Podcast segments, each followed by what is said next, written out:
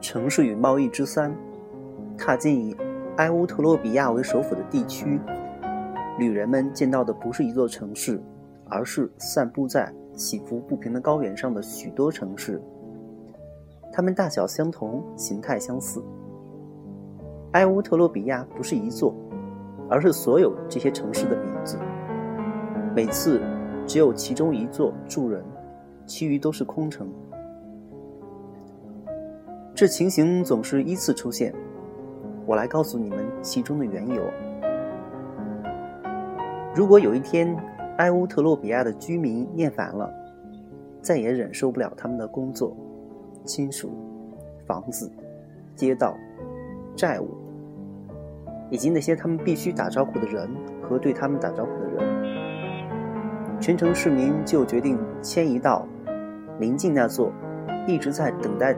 着他们的崭新的空城里，在那里，每个人都开始从事新的职业，娶一位新的妻子，打开窗户就能看到新的景致，每晚跟新的朋友做新的消遣，谈新的话。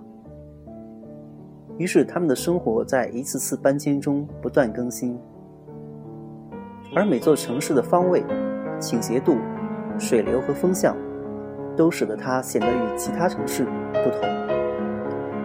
因为他们的社会是有序的，人们的财富和权利没有多大差别，所以从一个职业换到另外一个职业几乎没有什么波折。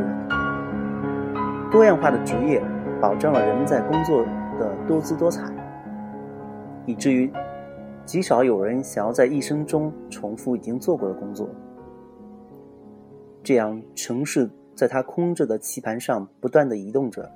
重复着他始终如一的生活，居民们反复演出同样的场景，只是更换了演员。他们重复着同样的台词，不过改变了口音而已。他们张开不同的嘴巴，打着同样同样的哈欠。在帝国的所有城市中，只有埃乌特洛比亚始终保持不变。这个城市最。尊崇的无常之神莫丘里，造出了这种暧昧的奇迹。